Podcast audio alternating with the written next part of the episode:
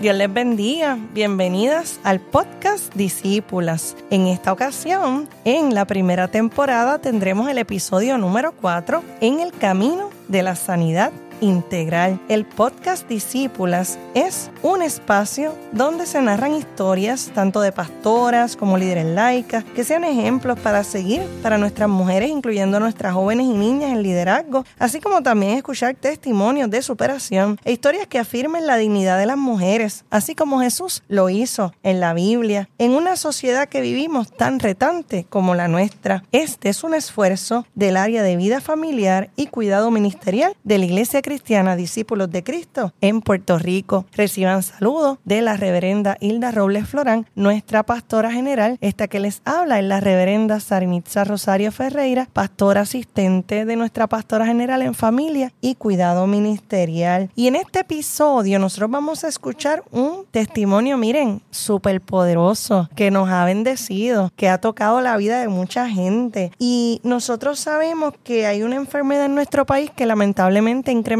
mucho y estamos refiriéndonos a la enfermedad del cáncer esta enfermedad se convierte en un proceso difícil y antes de nosotros comenzar a grabar el podcast comentábamos con nuestra invitada que no solamente afecta a la persona que lo sufre, sino también a la familia. Así que en esta hora nosotros vamos a tener el testimonio de nuestra hermana Idi Quiñones Zambrana, que ella es de nuestra iglesia cristiana Discípulos de Cristo en Altamesa. Y nosotros vamos a escuchar cómo Idi y su familia enfrentaron esta prueba en su vida. Agradecemos la apertura de Idi y gracias Idi por querer compartir lo que Dios ha hecho en tu vida. Yo quisiera decir un poquito más de ti, pero luego te voy a dar para que tú saludes a la audiencia y nos digas también un poco más de, tu persona. Idi es maestra de educación física, entrenadora profesional, es también líder like en nuestra iglesia Discípulos de Cristo en Alta Mesa, parte del Ministerio de Adoración, dirige el Ministerio Renace, que después se le va a compartir un poquito de lo que es, pero en otro, en el próximo episodio vamos a hablar mucho más de eso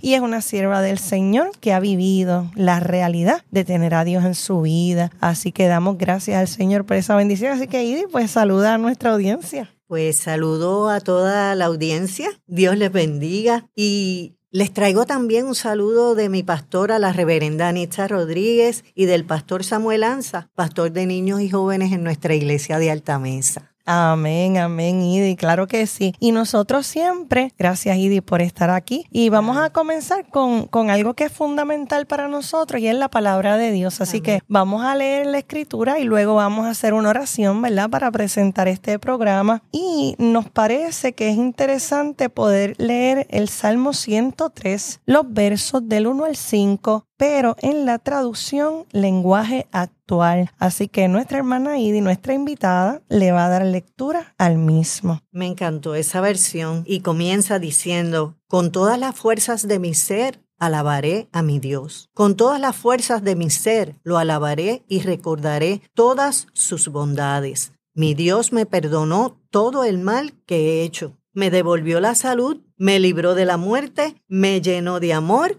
y de ternura. Mi Dios me da siempre todo lo mejor, me hace fuerte como las águilas. Amén. Palabra del Señor. Qué hermoso ese salmo. Ay, sí, qué bonito. Me llama la atención, ¿verdad? Siempre uno casi se lo sabe de memoria en la versión Reina Valera, pero fíjate, en esta traducción, como menciona Idi, como dice, con todas las fuerzas de mi ser. O sea que el salmista se está entregando todo. Sí, a mí me encantó esa versión, especialmente cuando habla de que la alabanza acerca todas sus bondades para que Él esté en medio de, de, todas tus circunstancias, ¿verdad? Pero que a la vez dice, me perdonó de todo el mal que he hecho, hmm. que fue como que algo que sí hice.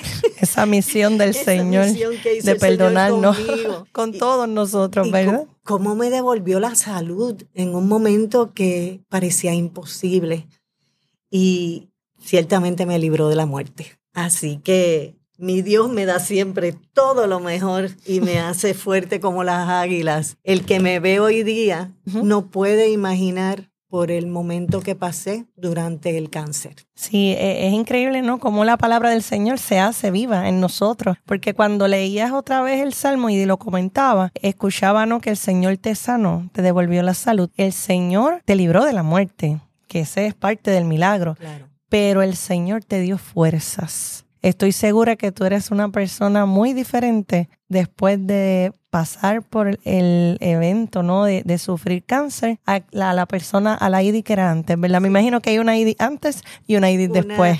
Definitivamente, una antes y después. Qué bueno. Y eso lo hace el Señor. Sí, lo hace cómo Dios cambia nuestras realidades y no, nos hace ser más maduros para enfrentar la vida, porque el cáncer fue una gran prueba, pero hay otras pruebas en la vida y cómo el Señor, ¿verdad?, nos va llevando y nos va fortaleciendo, porque el milagro de Dios no acaba. Yo digo que el milagro de Dios no acaba. No, yo creo que empieza desde que él empieza a tratar con nosotros hasta que nos encontramos. Amén, amén. Y, los milagros que Él tendrá después cuando estemos con Él, Él sabrá, ¿verdad? Él sabrá. Porque es así. Pues vamos a orar en esa gratitud por esta palabra, Señor. Gracias te damos, oh Dios, por escuchar, Señor, lo poderoso de saber que el salmista experimentó que tú le devolviste la salud, Señor, que tú lo libraste de la muerte, Dios amado, y que tú lo fortaleciste, Señor, que Él te alaba, que Él te bendice. Gracias, Señor, porque aunque no conocemos cuál fue la enfermedad que vive el salmista, aquí tu sierva y puede dar testimonio, Señor. Y yo también, oh Dios, de tu sanidad, de tus bendiciones, aleluya, de tu presencia que la podemos sentir, oh Dios, y de cómo tú nos vas llevando, Señor, como dice el Salmo 23, atravesando el valle de sombra y de muerte, Señor. Y en este momento que vamos a hablar de este tema, Señor, y de este testimonio poderoso, te presentamos a todos los pacientes de cáncer, a todos sus familiares, para que tú les sigas fortaleciendo, les sigas acompañando, mi Dios, y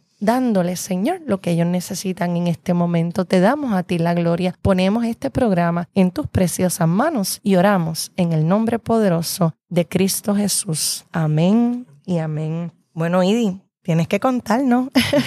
Cuéntanos de ti, de tu familia, de tu encuentro con Dios y de cómo esto llegó a tu vida. Yo voy a empezar diciendo que pues yo era una persona que no tuvo el privilegio de nacer en una familia que practicaba el Evangelio.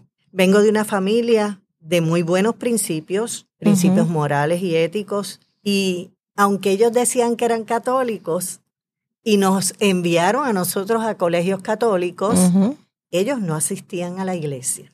Yo fui atleta, yo jugué voleibol superior muchos años y después de eso fui fisiculturista. Me gradué de la Universidad de Puerto Rico como maestra de educación física con un bachillerato y entré muy joven, de 16 años. Considero que es sumamente inmadura, aunque no creía que era inmadura como muchos jóvenes. y en varias ocasiones eh, se me acercaron personas que me hablaron del Señor en mi adolescencia. Qué bien. Y aunque no me acerqué a ellos, sí los escuché. Pero si hubiese seguido ese camino, a ver Dios qué hubiese sucedido, ¿verdad? Sí. Pero el que viví es el que estamos. Amén, amén. Así que, y le doy gracias a Dios por ello. Claro. En ese tiempo yo puedo decir que el mundo pudo alarme para placeres y delicias que supuestamente hacían bien y hacían a uno creerse que uno era grande, ¿verdad? Oye, y entonces quiere decir que tú estabas involucrada en el área de la salud, tú, te, tú eras atleta, tú eras fisiculturista, entonces que son personas, ¿verdad? Obviamente sabemos que las personas que son atletas, que son fisiculturistas, cuidan mucho su salud. Sí, uno se cuida en la salud, pero la parte espiritual como que te deteriora. Sí, sí. Porque empiezas a cuidar más de ti. Okay. Emocionalmente, físicamente, que lo que verdaderamente está por dentro. Sí, ese componente espiritual, pues e, es, importantísimo porque somos seres integrales, como es el título, ¿verdad?, de este podcast, ¿verdad?, en el camino de la sanidad integral, y somos seres integrales que necesitamos los cuatro componentes, todos, todos. Y, y creo que eh, tener un espíritu débil no es, no, no, es bueno. No. Así que, ¿qué puedo decir? En mi adolescencia fui, hice cosas desacertadas, para ponerlo de ese modo, y caminé mucho tiempo sin rumbo, sin el Señor, y mi vida fue muy difícil. Yo creía que era una persona que todo lo podía, que todo lo sabía, muy voluntariosa, rebelde, causándole muchos dolores de cabeza a mis padres. Sin embargo, mis papás siempre fueron muy dados y amorosos. Qué bueno. Pero luego de muchos traspiés, tuve tres matrimonios y tres hijos, uno de cada matrimonio. en mi último embarazo, tuve un sueño con una vecina. Esta vecina era cristiana y trabajábamos juntas en Eastern Airlines. Y en ese tiempo, el sueño fue que yo estaba tan desesperada que yo tenía que ir donde ella para decirle que me llevara a su iglesia. Pero pasó como tres semanas y ese sueño se cumplió. Aparecí en su casa, toqué su puerta y le dije, necesito ayuda. Así que el Señor, puedo decir que una vez eh, oyó mi clamor. Amén. Ella me llevó a la iglesia y dentro de su gran misericordia me recogió, me limpió, me restauró y me salvó. Amén. Mi situación, que en ese momento estaba tan difícil, yo diría que no mejoró mucho, vamos a ponerlo de esa forma. Claro. Pero yo cambié. Amén. Sí, porque a veces pensamos que el Evangelio es como una varita mágica, que llegamos a la iglesia y todo se soluciona. No, no, la vida sigue siendo igual. Como dice muy bien Idi, cambiamos nosotros porque el cambio que Dios opera en tu ser te da la capacidad para entonces trabajar con todas las circunstancias difíciles que están ahí. No es que se van. Dios va obrando en ti. El Espíritu Santo viene a morar en ti, te da una nueva perspectiva de vida, que eso es lo que nos está compartiendo Idi. Pues para mí fue, fue sumamente complicado porque no podía entender cómo podía pararme en el medio para tener un balance en mi vida entre lo cristiano, entre lo que no era cristiano y creía que era cristiano. Y siempre, siempre me ha llamado la atención el que uno tiene que, que reprogramarse, porque hay muchas cosas en el mundo que uno cree que están bien. Claro. Y no es así. Y realmente no lo están. No lo están. Sí. Así que tiene que haber como una reprogramación de uno, pero uno solo no puede.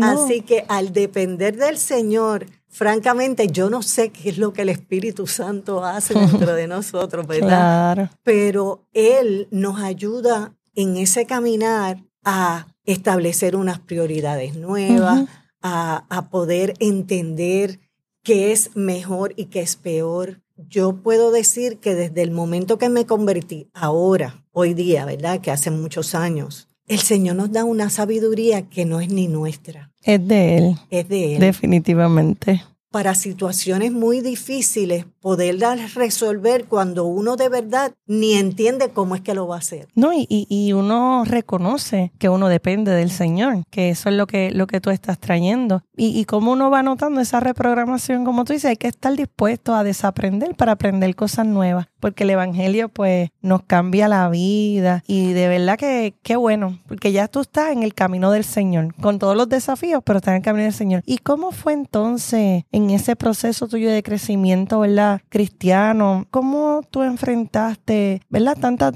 desafíos y problemas, pero ese particular desafío de un diagnóstico de cáncer. ¿Cómo llegó eso a tu vida? Ya yo asistí a la iglesia, o sea, que yo era una persona cristiana. Y aunque tuve altas y bajas, yo no sé cuántas personas tienen la bendición de convertirse al Señor y mantener ese estatus todo el tiempo. Sí. En mi caso no fue así. Somos eh, humanos y somos frágiles y estamos caminando. A veces estaba escocotada, como podemos decir, pero el Señor siempre estuvo dándome esa llamada de alerta. Y durante mi, mi caminar, al moverme, me moví de iglesia un momento dado, que fue donde entré a la iglesia Discípulos de Cristo en Altamesa, donde he estado todo el tiempo. En ese momento del diagnóstico de cáncer, yo hacía muy poco tiempo que había llegado a la iglesia porque nuestra pastora Anitza Rodríguez eh, había empezado a pastorear en la iglesia. Yo entré con Inés. Y una parte que no he dicho aquí, yo conocía a mi marchante que se llama Edgardo Acevedo. Ajá. Y él lo conocí después de estos tres matrimonios, donde al ir donde la reverenda Inés Figueroa para que ella nos casara, no fue tan fácil después de tanto resbalón que uno tiene en la vida, ¿verdad? Para ella no fue fácil, más sin embargo, en la conversación donde estuvimos los tres, Dios se manifestó de una forma tan grande porque yo le dije al Señor, Señor, si ella no me casa, este no es el matrimonio correcto que tú quieres para mí. Sin embargo, las palabras de ella cuando estábamos reunidas fue, Edgardo, busca el pasaje de la mujer samaritana. Él leyó el pasaje de la samaritana y ahí ella dijo, si eso pasó con la mujer samaritana, ¿quién soy yo para no casarte? Wow. Yo los voy a casar. Qué bendición. Así que van a ser 30 años que estamos juntos. Aleluya. Y le doy gracias a Dios por ello. Sí, que amén. definitivamente ese era. Ese era y ese es el que el Señor El que el quiso. Y como la pastora lo fue guiando también la reverenda Inés Figueroa, que también le mandamos saludos, igual que la sí. reverenda Anitza Rodríguez, mujeres de Dios que, que el Señor ha traído, ¿verdad? Para acompañarte a ti y también en la vida. Y pues, Edgardo, pues lo queremos mucho porque es mi familia, es mi primo. Así que conocemos a Idia y, ¿verdad? Obviamente, Edgardo, tantos años y, y damos fe de ese testimonio, no solamente del cáncer, sino de su vida cristiana en el Señor. Amén. Pues continuando con, con lo del el cáncer, cuando viene el cáncer, estamos los dos básicamente engranando en la iglesia. Y aunque, aunque fue difícil en ese momento, el primer paso que yo puedo decir que me ayudó al yo conocer la noticia fue que yo decidí creerle a Dios. Amén. Esto comenzó en un febrero del 2006 que yo me estuve sintiendo mal y aunque ya me habían diagnosticado un tumor en el cuello, que estábamos viendo si se operaba o no, que se puso en oración y el Señor me dijo que no operara, no me operara todavía, Oh, que, que yo no entendí que esperara. Wow. Qué difícil. Oh, sí. Porque cuando uno tiene algo que sabe que es un tumor y que en una parte tan delicada como es el cuello, es como que uno lo que quiere hacer es rápidamente salir de eso y que el Señor te diga, espera. Wow. Y el 14 de febrero me iban a operar. Ajá. que el doctor decía que tenía una cita con, con él. Sin embargo, el señor me dijo que no, que no me operara. Y no te operaste. Y no me operé. De hecho, el, do- el doctor se enojó mucho conmigo. Sí, pero seguiste como esa dirección, Se- esa seguí la inquietud. dirección del señor. Claro, Y claro. estaba completamente segura. Ah, bueno, y eso es bien importante. Y pasaron aproximadamente una semana, seis días, cuando tuve un infarto de vaso. Wow. con un dolor bien grande después de una reunión de líderes en mi iglesia. Ay, y que en mi iglesia no, en mi casa. Ok. Y entonces de ahí fuimos al hospital, no se sabía qué era, y a base de esa noche y estudios que me hicieron, se encontró que era un infarto de vaso. En ese momento, yo te puedo decir que yo estreché mis lazos con el Señor. O sea, ya había empezado a orar, ya había empezado a sentir la dirección del Señor. Y yo sabía que cualquier movimiento que yo hiciera por mi cuenta podía costarme la vida. Sí. No, no un error, sino la vida. La vida. Y fíjate, Idi, que de- desde el principio el Señor como que te fue dirigiendo, porque nos dijiste al principio que Dios te dijo, espera. Entonces surge esta nueva y el vaso es un órgano importante. Digo, todos los órganos son importantes, pero tiene funciones, ¿verdad? Que como todo, tiene que ver con la vida nuestra. Y cuando te ocurrió eso, ¿qué pasó entonces? A mí me examinaron, fui al neurocirujano para lo del cuello, pero al yo tener ya dos cosas en el cuerpo Sí. afectándome. Me fui en oración otra vez. Amén, amén. Luego de ver al neurocirujano y yo ver que estaba pasando tanta cosa en mi carro, me, me agarré del guía y le dije, Señor, te necesito, que yo voy a hacer? Amén. Y fue la primera vez que oí la voz del Señor. Aleluya. Me dijo, llama a Edme. Edme es una cirujana Ok. Que yo trabajé con ella años atrás Mm. para ayudar a personas con cáncer, haciendo claro lo que yo sabía hacer, ejercicios. ejercicio. Oh. Y a mí me estuvo eso tan raro y yo dije, claro, Edme. La llamé en ese mismo instante y ella lo cogió al celular. Qué bueno. Un momento de que se supone que ella está en la oficina. Sí, atendiendo pacientes. atendiendo. Ajá. Pues no, lo cogió y me dijo, ven para acá ahora mismo. Ay, qué bueno, Idi. Y ahí empezó, yo entiendo que el proceso, porque ese día ella ordenó todo mi caminar, durante esta jornada, si le podemos poner de esa Oh. forma. O sea, que ella como quien dice manejó tu, tu caso, cogió tu Completamente. caso. Completamente. De hecho, el doctor que fue mi oncólogo, Ajá. eh, fue ella quien lo contactó para que me viera ese mismo día, El mismo día que fuiste donde ella. donde ella lo llamó conmigo y le dijo, tú la vas a ver hoy Wow. y vamos a ir para allá a las dos. Ah, ella fue ella contigo. fue conmigo. Bueno, por algo el Señor te puso, o sea, habló a tu vida y te dijo, llámala. Sí, fue de verdad que esas son cosas que no ocurren de esa manera. No, y que el obedecer también. Sí. Porque tú puedes recibir la dirección de Dios en tu vida cuando estás atravesando un problema, sea este como el que tú tuviste o cualquier otro. Pero si no actúas en la dirección que el Señor te está dando, pues no vas a ver Claro, ese obrar del Señor. claro. Pues yo, yo entiendo que ella, ella, no, ta- ella no tenía idea de que yo lo que tenía era un cáncer, Ok. pero como Dios sí lo sabía, Amén. yo entiendo que la dirigió a ella y la utilizó a ella para que mi caminar fuera eh, corto y preciso. Amén. Amén. Porque cuánta gente tiene que ir de médico en médico Mm. porque no saben ni encuentran el diagnóstico. Sí. Y aquí el mismo día me mandó a hacer un CT. Ahí encontraron que tenía algo en el vaso. Hablé con el oncólogo y ya ese mismo día tenía la operación. Era un jueves para el martes.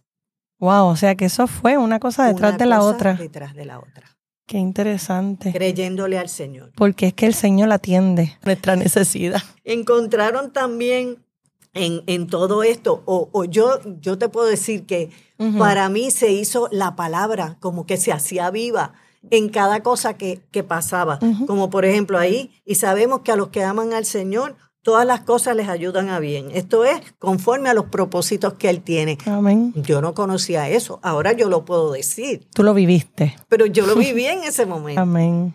Así que, como dije antes, yo me aferré a la oración, me aferré a la Biblia, Amén. pero yo había leído mucho la Biblia, yo había estudiado la Biblia, a mí me encanta estudiar la Biblia. Sí. En ese momento ya no era cuestión de eso, era cuestión de ponerla en acción y creer, Y de que tú necesitabas esa palabra. y creer, Y creerla. porque hay veces que hay mucha gente que lee y lee y lee, y en el momento de creerla, no funciona, se le va debajo de los zapatos, como yo decía. Yo no la quiero debajo de los zapatos, yo la quiero en mi corazón, en mi, Mi mente. Ajá. para poder trabajar con, con tanto que, que iba a necesitar. Entendí en ese momento esas palabras de no afanarme. Tan difícil que es no de que tenía afanarse. que vivir un día a la vez, que no podía pensar en el cáncer mañana cuando todavía no habíamos trabajado hoy. Oh, sí. Pero en este momento aún yo no sé que tengo cáncer. Así que el martes que me llevaron a sala, donde ella me opera, cuando ella abre, encuentra un- una mucina, como una mucosidad alrededor del vaso y ve que el vaso, aunque tuvo un infarto, fue encapsulado y por eso yo no tuve un sangrado más allá que eso. Gloria a Dios. O sea que Dios me está protegiendo desde el mismo momento que esto sucede. Yo no sé lo que pueda pensar alguna persona que si el doctor fue el que hizo. Yo sé que Amén. fue mi Dios. Amén, amén, amén. Yo lo sé. Claro, claro. Así que me estirparon el vaso, pero él, al encontrar tanta cosa, ella llamó al oncólogo durante la operación y me dijo, encontré esto, ¿qué hago? El doctor le dijo, ciérrala y después chequeamos bien y él- ella le dijo que no. Eso en plena operación. En plena operación. Y No la voy a cerrar. Dime qué hago. Así que ella empezó a buscar por los ovarios, siguió buscando, porque ese tipo de mucosidad da en ciertos lugares particulares Ajá. y siguió buscando hasta que lo encontró en el apéndice. Wow. En el apéndice estaba el tumor. Así que en la misma operación, ella saca el apéndice, saca el ciego, los, los nódulos que están alrededor Y el para poder, y el vaso. Exactamente. O sea, fue una operación complicada. De una operación de 45 minutos Ujú. se convirtió en tres horas. Y afuera, que estaba mi pastora, mi hija, mi mamá y mi papá, mi pastora es dentista. Y ella sabe, ella es ella sabe, ella sabía que estaba pasando algo que no era normal, especialmente cuando la cirujana sale y llama a Edgardo aparte. Sí, que quiere hablar con tu esposo aparte, pues ya uno sabe que la cosa no está muy buena. Cuando la doctora llama a Edgar aparte, la pastora se llevó a la familia para orar Amén. a la capilla. Qué bueno. Y entonces ahí encuentran que definitivamente lo que tenía era un cáncer. El día que yo desperté, que fue al otro día, porque ese día eh, estuve en intensivo, al yo abrir los ojos y ver a mi doctora y amiga, en medio te bendiga donde quiera que esté, Amén. en la puerta, la miré y le dije, tengo cáncer, ¿verdad? Y ella hizo así mismo, con la cabeza, Como sintió. estoy haciendo yo ahora, sí, sí. Exacto. Y le dije, ven acá, que vamos a orar. Tú le dijiste Sí, a ella. a ella. Wow. Porque esta prueba Mm. yo la voy a pasar. Amén. Esa fue tu determinación. Sí. Y fíjate, desde el principio Desde tú dijiste, yo me reguindé del Señor. Sí. Él fue mi apoyo, yo agarré el guía, ¿qué hago? O sea, tú contaste con Dios para todo, todo, proceso. Para todo el proceso. Amén. Y no me atreví a hacer nada sin que esto sucediera. Que una vez ya, ya operada yo, sabíamos que iba a tener la necesidad de varias operaciones más, porque ya tenía que sacarme un tumor que tenía en el cuello. Exacto. Y ahí es que entonces todo tiene sentido y todo cobra sentido que el Señor te inquietó a que no te operaras el cuello. Definitivamente de eso iba a hablar, Sari, porque Pues sigue, sigue. es que cuando el Señor me dice a mí que aguante, Ajá. yo entiendo hoy día, claro, Claro. que si a mí me llegan a operar del cuello, ya yo teniendo esa lesión, porque esa lesión estaba ahí, hubiese a lo mejor explotado o sabe Dios qué, Ser más agresivo, no sabemos. no Exacto. estaría aquí. wow. Yo entiendo que cuando me operaron el cuello, sacaron lo que era, era un hemangioblastoma, que es un tumor de sangre benigno, ok. que le da a los niños, Mira que. usualmente, Qué curioso. curioso, ¿no? Pero ellos creían que era una metástasis a espina dorsal, por eso operaron. Sí, sí. Así que ya un segundo diagnóstico sale aparte. No tengo cáncer, es En el. Ujú. Así que tenemos que concentrarnos en lo que realmente nos preocupaba, que era la parte peritoneal, porque este cáncer que se llama mucinus adenocarcinoma del apéndice Ok. ataca los órganos y los mata. Wow. O sea, como hizo Sí, con sí. el vaso sí, sí. y los va lesionando, dejan de funcionar. Sí, hasta que colapsa. Por más que ella me limpió, esto continúa escondido en Mm. diferentes lugares. Wow, Así que esto no se podía quedar así. claro. El oncólogo que me operó hacía bien poco, había enviado a una muchacha con una lesión, aunque no era lo mismo que yo, era en el estómago y alrededor del estómago y el colon, a este doctor que se llama el doctor Sugar Baker en Washington, D.C., donde él tenía una práctica que hacía una operación que todavía estaba en investigaciones. O sea, todavía no estaba aprobada. Ok. Sin embargo, cuando me tocó a mí, lo aprobaron. En el tiempo en que te tocó a ti, lo Lo aprobaron. aprobaron. Ok. Así que yo fui donde este hombre que hizo una operación experimental para este tipo de cáncer, donde ponían un tipo de quimioterapia termal en el cuerpo después de operar y sacar un sinnúmero de órganos del cuerpo para poder tener la menos posibilidad de que se escondiera detrás de órganos. Eso también es otra operación delicada. 12 horas en Estados Unidos. Wow. Esta operación fue bien fuerte. Sí.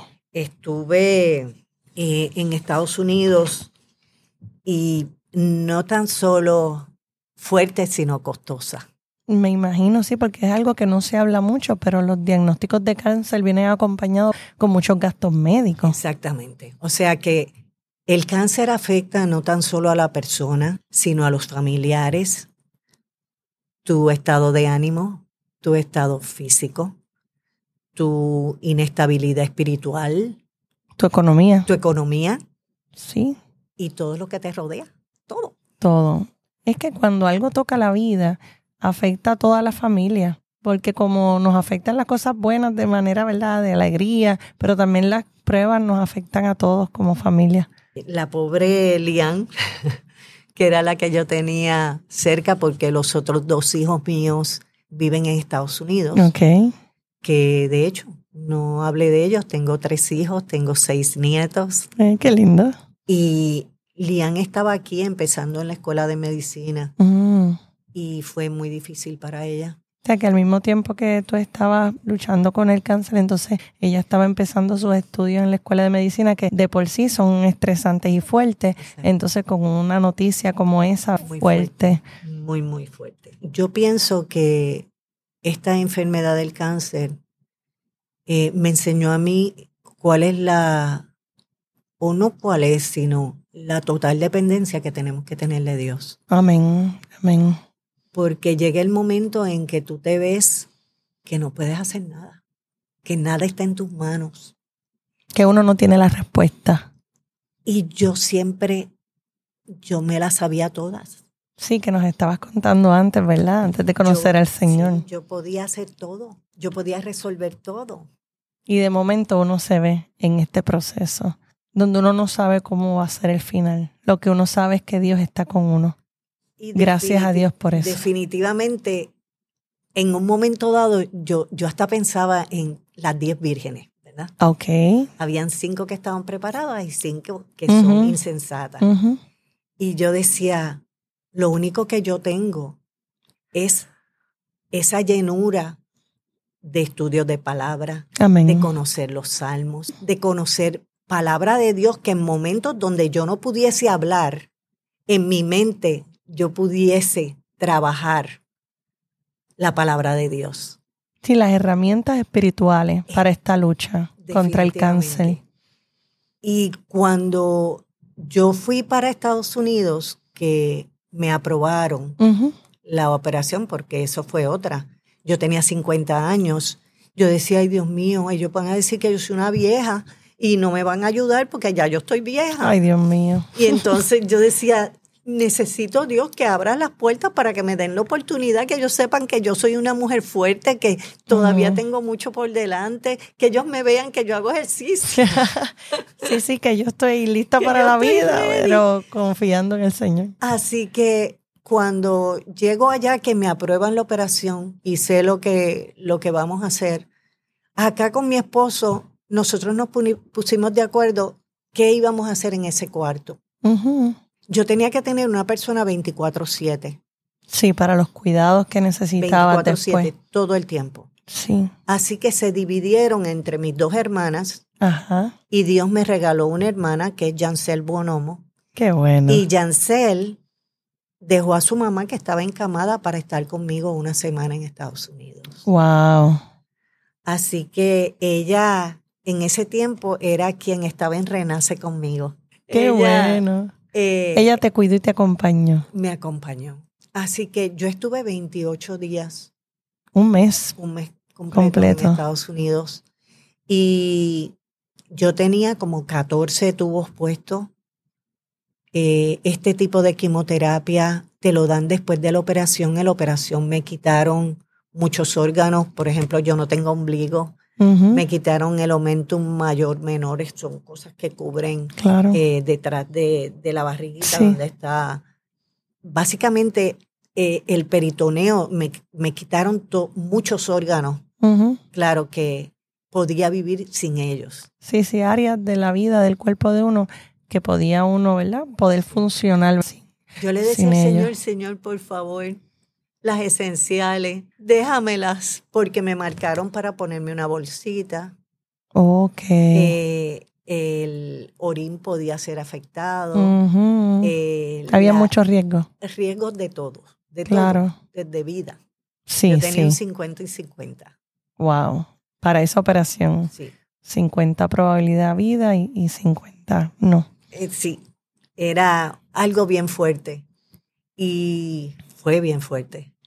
Sí, yo recuerdo y la quiero compartir con, con los hermanos y hermanas que nos escuchan que yo escuché el testimonio de Idi, aunque la conozco y estábamos orando en la familia, pues sabíamos que ella estaba así, pero, pero al ver el video cuando ella presenta el proyecto Renace, que en el próximo podcast ella nos va a hablar de lo que es el Ministerio Renace, el Ministerio Renace, este, a mí me impactó cuando yo vi la foto de, de Idi, ¿no? En el hospital, con todo lo que implica, ¿no? Todos esos procesos y, y realmente ver la obra. Ver, ver, la mano de Dios y ver la obra de Dios en tu vida y eh, es impactante. Sí, sí, de verdad que... Y lo quería decir porque como, ¿verdad? Obviamente estamos en audio, pero sí, ella documentó, ¿no? Su, su vida y su familia, ver la obra del Señor y ver esa, ese proceso en el hospital y, y luego verla a ella, pues uno dice, Señor, gracias porque tú eres real. Yo le decía a mi esposo, retrátame todo el tiempo. Claro. Porque este va a ser mi testimonio. Amén. O sea que yo creía eso. Sí, tú, tú creías y tenías la certeza de que iba a ser así. De que tú ibas a poder contar qué es lo que has hecho por mucho tiempo y lo que estás haciendo ahora también. Porque la palabra del Señor dice, conviene contar las maravillas que el Señor ha hecho en nuestra vida. Es un versículo del libro de Daniel que a mí me gusta mucho porque el Señor también ha hecho obras en cada uno de nosotros y conviene porque hay otras personas que nos están escuchando a través de estos medios y que, ¿verdad? Quizás a lo mejor hay alguien que nos está escuchando que conoce a alguien que tiene cáncer o que, o que lo está pasando y Dios quiera que nunca le pase, pero son momentos en que uno reflexiona y dice cuán real es Dios en mi vida cuando atravesamos estas pruebas. Es que vemos la realidad de Dios tan fuerte y tan presente y tan amoroso como decía el salmista, ¿verdad? Con esa ternura que el Señor te cuidó y Y, y fue así. A mí después de una operación de casi 12, 12 horas, eh, me acostaron boca arriba y las quimioterapias eran termales, calientes.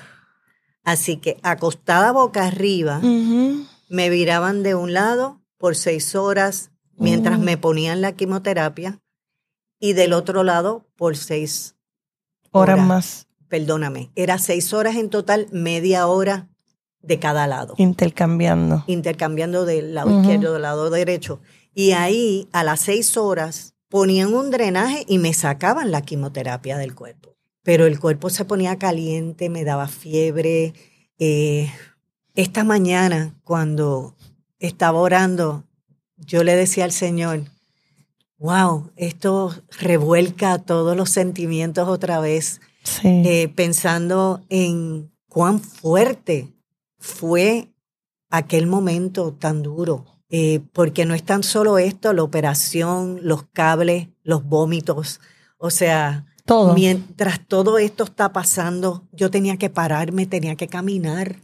Cuando Yancel llegó, las palabras de Yancel eran mi amiguita que siempre va rápido al frente mío y yo siempre atrás, casi no puede caminar. y poco a poco vemos, ya, ya le ganó otra vez. Ella vio el proceso también, igual que mis dos hermanas que me cuidaron. Mi familia vieron este proceso donde estuve agarrada del Señor a tal grado que una vez entró una enfermera a mi cuarto y me dice, no sé con qué me salió, pero no fue muy agradable. La agarré por la mano y le dije, yo quiero orar por ti. Mm. Y empezó a llorar. Ay, Dios mío. Y le dije, empecé en inglés, pero acabé en, en español. Se me hizo más fácil. Claro, el lenguaje del corazón. yo estaba eh, de verdad todavía que casi no podía hablar. Y oraste por ella. Y oré por ella. Mi cuarto era una bendición. Amén. Un lugar de oración. Era un lugar de oración. Mi esposo me leía la Biblia todo el tiempo. Amén. La música que teníamos era música cristiana. Amén, amén. Yo estuve mucho tiempo que no podía hablar, pero él sabía que si yo levantaba el dedo índice, quería decir que me leyera la palabra. Ya tenían unos códigos de entender. Teníamos códigos y de hecho mi hermana fue con mi esposo a verme enseguida que me sacaron de la operación y mi esposo me dice, Idi, no te pusieron la bolsita, que era lo más que, a o mí que te preocupaba. que me sí, sí. preocupaba.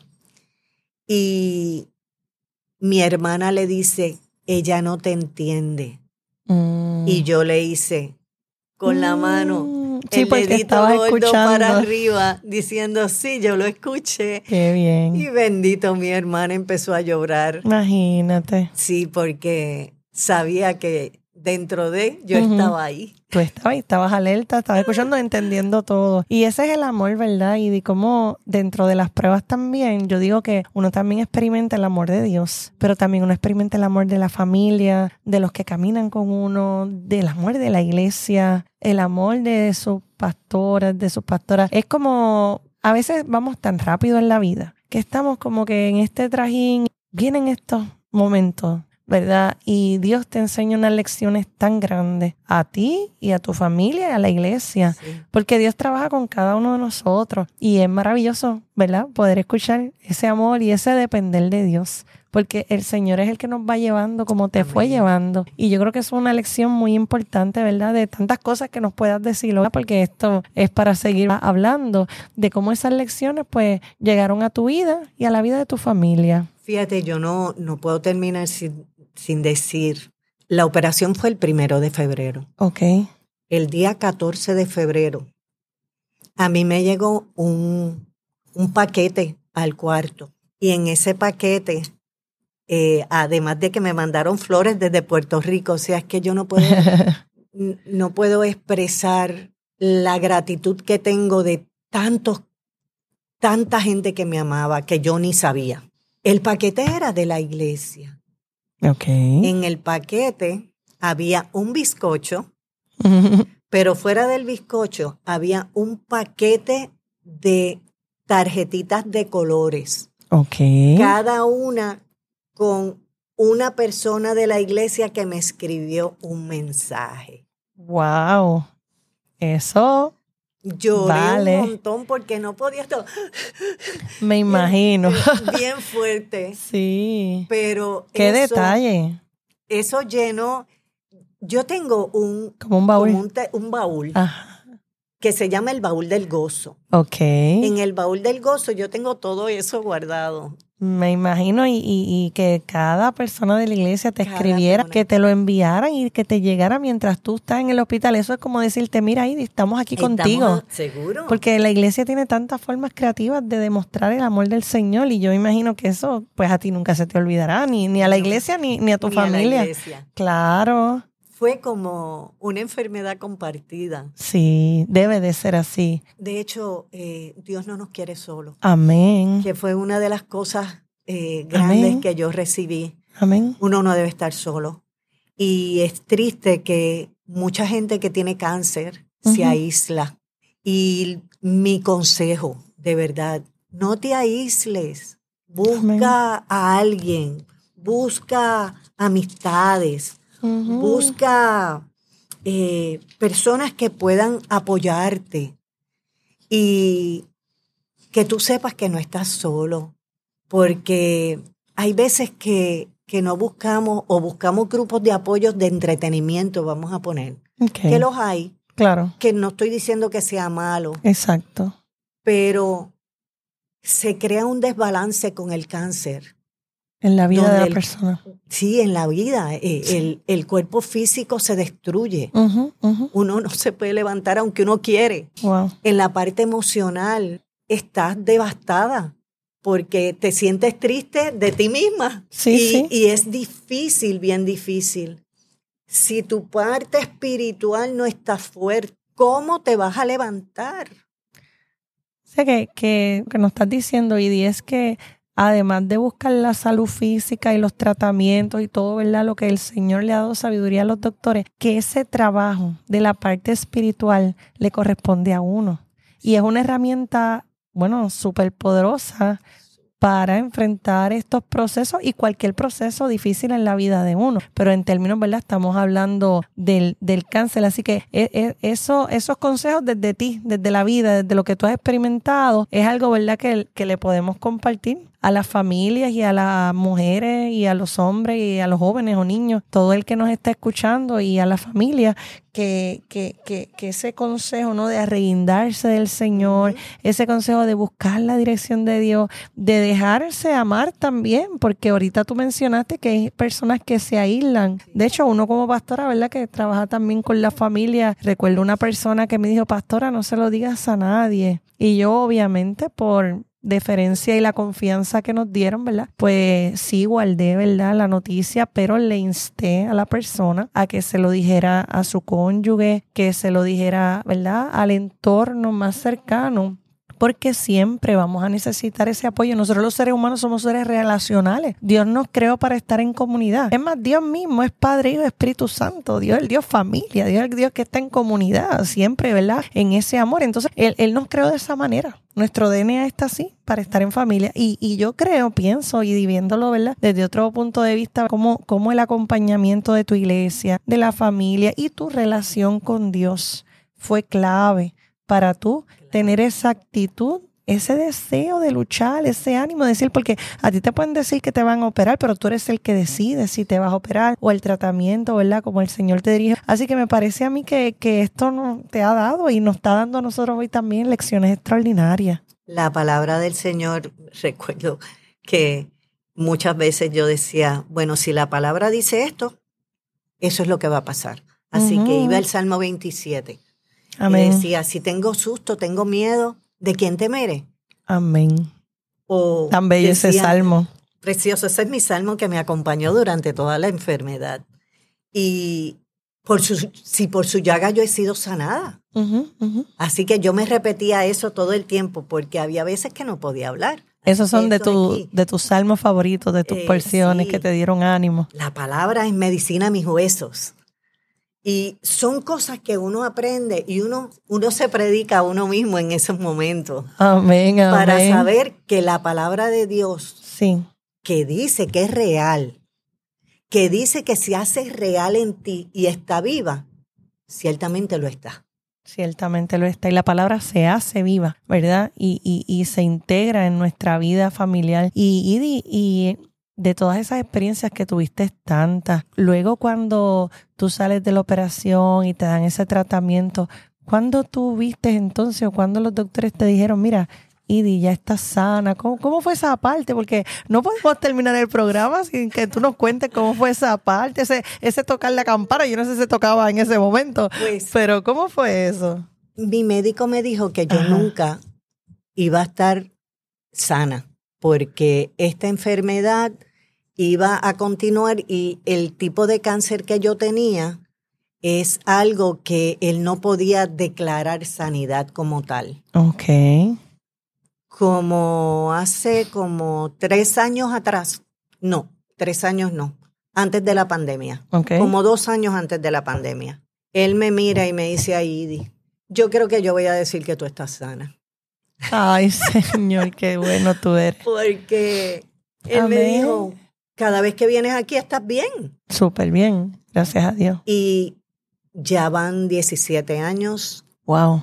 Yo sé 16, 17 del, de empezar el ministerio. Amén. Eh, pero yo entiendo que cuando el Señor está en medio de todo, Amén. hay paz. Amén. Esa paz. El otro día Edgardo, mi esposo, me decía, la paz que nosotros tuvimos, yo no la puedo explicar, ni yo tampoco la puedo explicar. Claro. Estamos hablando de que él me miraba y me decía, ¿estás asustada? Y yo le decía, no. Y yo le preguntaba a él, ¿y tú? No.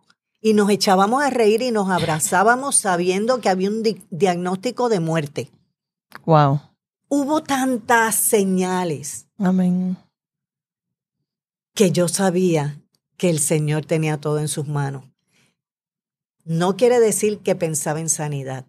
Claro, claro. Porque alguien puede pensar, ah, claro, porque tú fuiste sana, pues ahora puedes decir este tipo de cosas. Sí, sí. Es que si me hubiese ido, con me el hubiese Señor. ido con el Señor. Amén. Y ahí hay una diferencia bien grande. Bien grande, bien grande. Me hubiese ido con el Señor y todos los que me rodeaban sabían dónde yo estaba. Amén, amén. Y esa es la diferencia. Y esa es la diferencia, porque hubo paz no tan solo en mí, sino si hubiese ocurrido otra cosa, la paz también iba a cubrir a mi familia, a mis amistades y a todos aquellos que me amaban. Y aún sin entenderlo. Porque la, lo dice la palabra, la paz y la paz de Dios que sobrepasa todo entendimiento. La paz de Dios la recibimos. A veces no la entendemos, porque cómo tú vas a estar en paz, ¿verdad? En medio de un diagnóstico de muerte y echarse a reír, y- pero es en la solidaridad, ¿no? En el abrazo, en el, en el caminar juntos. Recuerdo un libro de un pastor eh, pentecostal, que el ahora no me acuerdo el nombre del autor, ¿verdad? Del pastor, pero el título es No me dejes solo no me dejes solo. Y es la experiencia de un infarto que le dio a él y cómo eso le cambió la vida, tuvo que renunciar a su trabajo en la iglesia, y pero cómo entonces la gente linda que le acompañó le mostró el amor de Dios, como a ti, Amén. como a nosotros, como el Señor que se muestra ¿no? en esos gestos de amor y de cariño a través de los que nos tiene cerca. Ay, sí, yo le doy gracias a la comunidad de fe. Amén. La necesidad tan grande que tiene el ser humano de aquellos que, que les rodean. Amén, amén, amén. Nunca estén solos, nunca estén solos.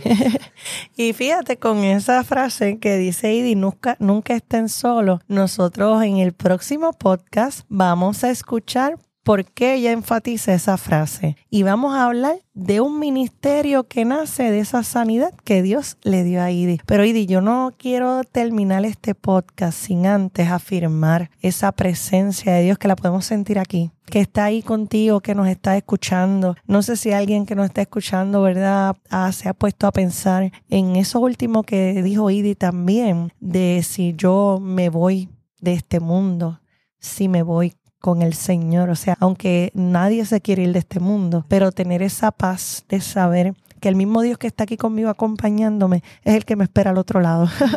y, y Él es el que me espera al otro lado y, y es porque le hemos entregado nuestra vida al Señor y Él nos quiere esperar a todos al otro lado, porque por eso Él vino en la cruz del Calvario para morir por nosotros, para salvarnos y sanarnos, porque muchas veces hablamos de la cruz desde la perspectiva de la salvación, que es una realidad, que es una realidad eterna, hermosa, pero también en la cruz hay sanidad integral, ¿verdad? Para nosotros y nosotras, y también para ti que nos escuchas y quisiéramos, y quizás terminar, ¿verdad? Te voy a dar la parte para que tengas entonces unas palabras finales y si tú misma nos puedes dirigir en oración para cerrar este podcast y presentar también a esos hermanos y hermanas, amigos y amigas que nos escuchan al otro lado, que solo Dios conoce las necesidades y, y los reclamos o las preguntas que le tienen también al Señor. A veces en las pruebas también surgen muchas Sí. preguntas y dudas, pero te voy a dar la palabra para que entonces tengas, ¿verdad? Esa palabra final y tengas entonces la oración por nuestros hermanos y hermanas queridos y queridas.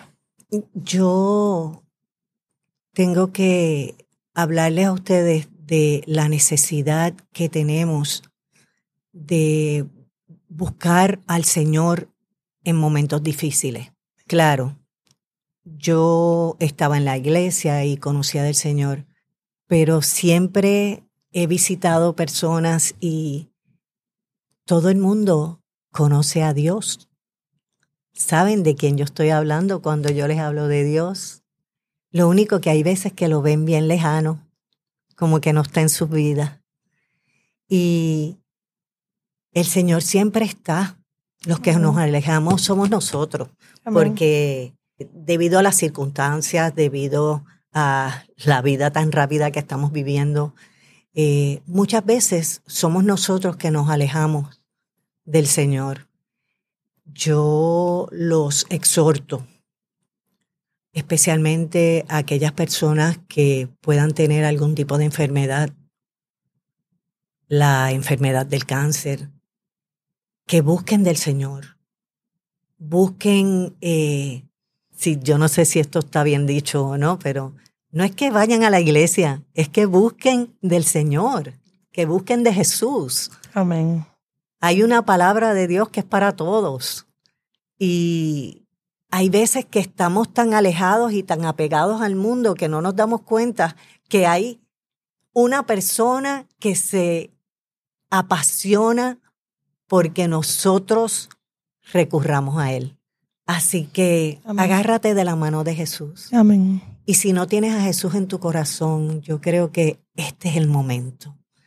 Porque el Señor lo que quiere es acompañarte en tu tiempo difícil. Hay veces que pensamos que Él nos va a cambiar. Lo que el cambio que hace es para bien.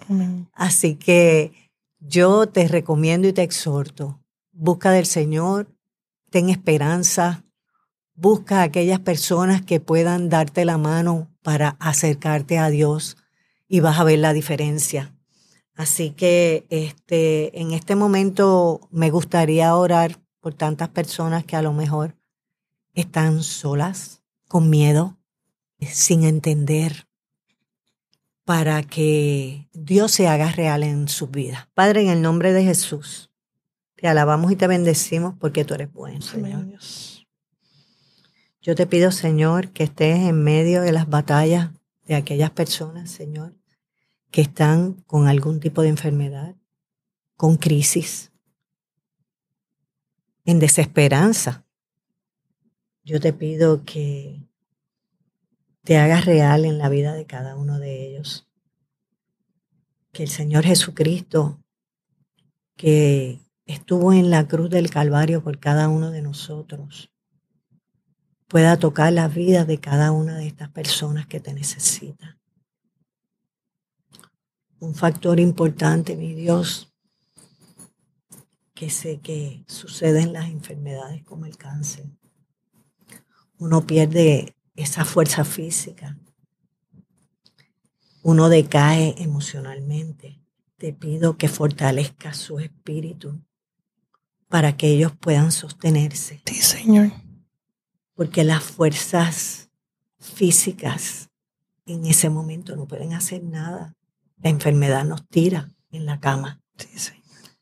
La depresión muchas veces y el temor se apodera de nosotros. Y solamente combatirlas con tu palabra es lo que nos da la fuerza. Amén, Jesús.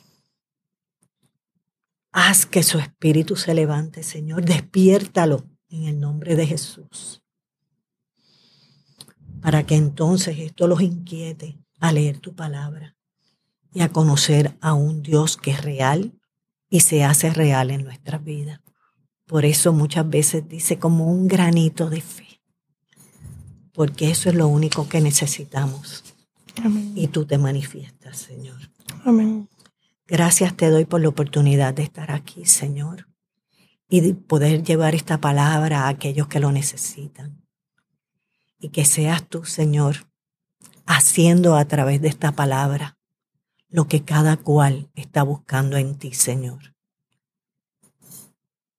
Tiramos tu palabra, Señor, como gran semilla que es, y que ella haga lo que tiene que hacer en el nombre de Jesús.